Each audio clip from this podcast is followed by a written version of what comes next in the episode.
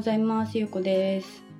あの私昨日のね、あの昨日の投稿とかえっ、と過去の結構いろんなとこで海外を転々としてるみたいなねことを言ってて、あの昨日コミュニティの方にもあのバリにねビザを取って半年間滞在してますっていうことを言ってたら。なんか海外が好きですとかあのバリ行ってみたいとか言ってくださる方がねいてもう今日はねせっかくだからあのそのバリ島のねあのことについてちょっとお話ししようかなと思っててなんかあのいつもね私その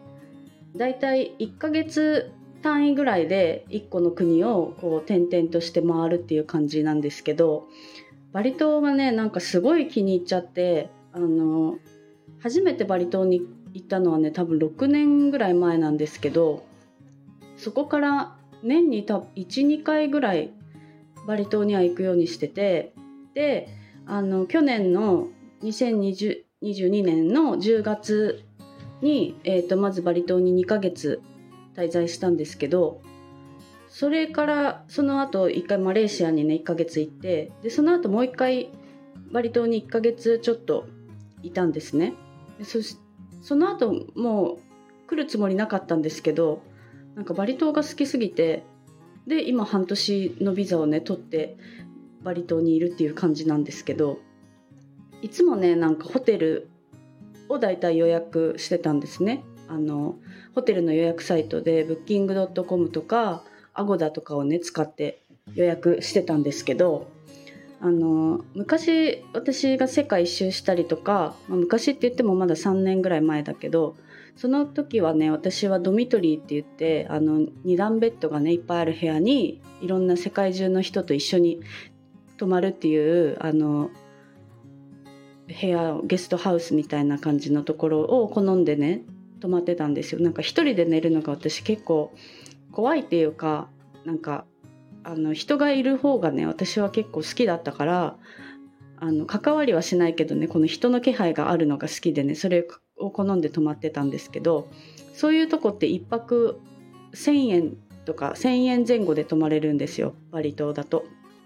でも個室がね今は個室が結構好きであのもう絶対個室にしか泊まらないんですけど個室のね普通の本当に普通の綺麗なホテルでも1泊2,000円とか3,000円とかでね泊まれるんですよ。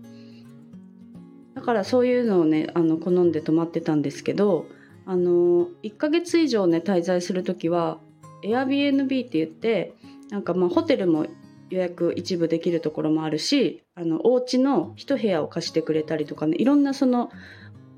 ホテルじゃだけじゃなくてねまあ、ホテルの方が少ないかお家をね貸してくれるところがね結構探せるんですけどそういうのでねあの借りたりするんですよ。であの Airbnb って28泊以上ちゃんとまとめて予約すると半額とかになったりねなんか月割っていうのがあってすごい安くなるんですよ。でそういうのを利用してあの安くね泊まったりとかしててでもね今回あの、まあ、前回バリ島に来た時からそうなんですけどあのバリ島でコスって言ってあの日本のね賃貸みたいな感じで月単位で契約できるお家があるんですよ。でそれをねあのそれがもうほんと1ヶ月からでももうあの契約できるからその方がねなんかホテルを借りるより安かったりキッチンがついてたりねあのお家一つお家ていうかな日本のマンションみたいな感じでお家を一つ借りれるからね。なんかそっちの方がこう広い部屋でと安く泊まれるんですよね。だからそれをちょっと今利用しててでもその契約方法がねあの大家さんに直接お話をして借りるっていう感じでその大家さんが英語を喋れないことが結構多いんですよ。だからやっぱりそのコスを借りるにはインドネシア語が必要になってきて私の場合はインドネシア人の友達がねいるのでその人は日本語ペラペラなんですけどそのインドネシア人の友達にあの一緒に来てもらってあの契約する時のお話とかはちょっと通訳みたいな感じでねしてもらう感じで今泊まってるんですよ。今泊まってるとこはそうやって借りて。そうなんか長く滞在するとこういうあこういう泊まり方もできるんだなっていうのがね結構学びっていうか、うん、で今泊まってるとこは、えーと、リビングと結構リビングも広めであのヨガも余裕で全然マット引けるスペースもあるし冷蔵庫もあるしでベッドルームはあのダブルベッドで、えーとクーラーもあってであのトイレとシャワーは同じとこにあってとキッチンもついてるっていう感じのね部屋で、えーと、1ヶ月ね、えーと、3万円ぐらいかな。で借りてるんですよ今。そうなんかそういうねなんかこうなんだろう。いろんなねあのホテルとか泊まるところのね選択肢があるから長く泊まるのもねあのまたやっぱりこう短期と違ってねいろんな楽しみ方があるなと思ってます。それであの長く滞在してて思うのがやっぱりインドネシア語ちょっともうちょっと勉強したいなっていうのがねすごい今思ってて。私もともとその語学の勉強がすごい好きなんですよ。なんか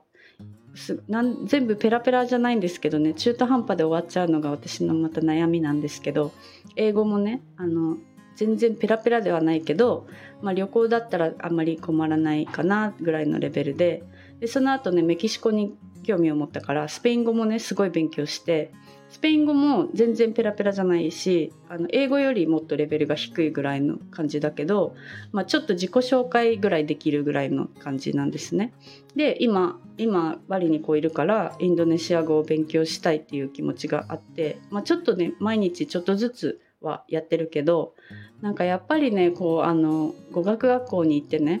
あのちゃんと勉強したいなっていうかねそうなんか私は友達を作って喋って上手くなるようなねあの性格じゃないから語学学校に行くって結構好きなんですよ昔から。いろんな今までそんな数は多くないけどいろんな国であの英語の勉強してきてね思うんだけどなんかインドネシア語も学校に行って勉強したいなと思っててその昨日のねあのお話で挑戦の話あの仕事の時間をね減らしたいっていうあの挑戦の話をしたんですけどそれもねその自分のこの人生をねもっと充実させたいっていうかやりたいことをもっとやりたくいいからそういうことをね今挑戦しててなんかそのインドネシア語の語学学校に行くっていうのも今ちょっと目標の一つなんですよ。なんか今すぐ行くのはねなんかちょっと仕事が今そんなに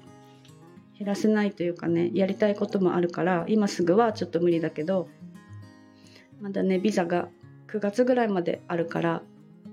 その間に行けたらいいなっていうちょっと夢と